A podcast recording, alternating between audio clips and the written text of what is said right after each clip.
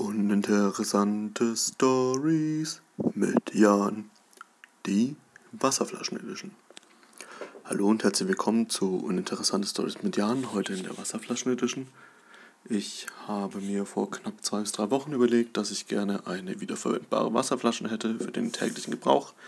Habe dann nach kurzer Recherche mich dafür entschieden, mir ein Modell der Firma Nalgene zu besorgen im Fassungsvermögen von 32 Unzen, das sind knapp ein Liter, und mit einer weiten Öffnung.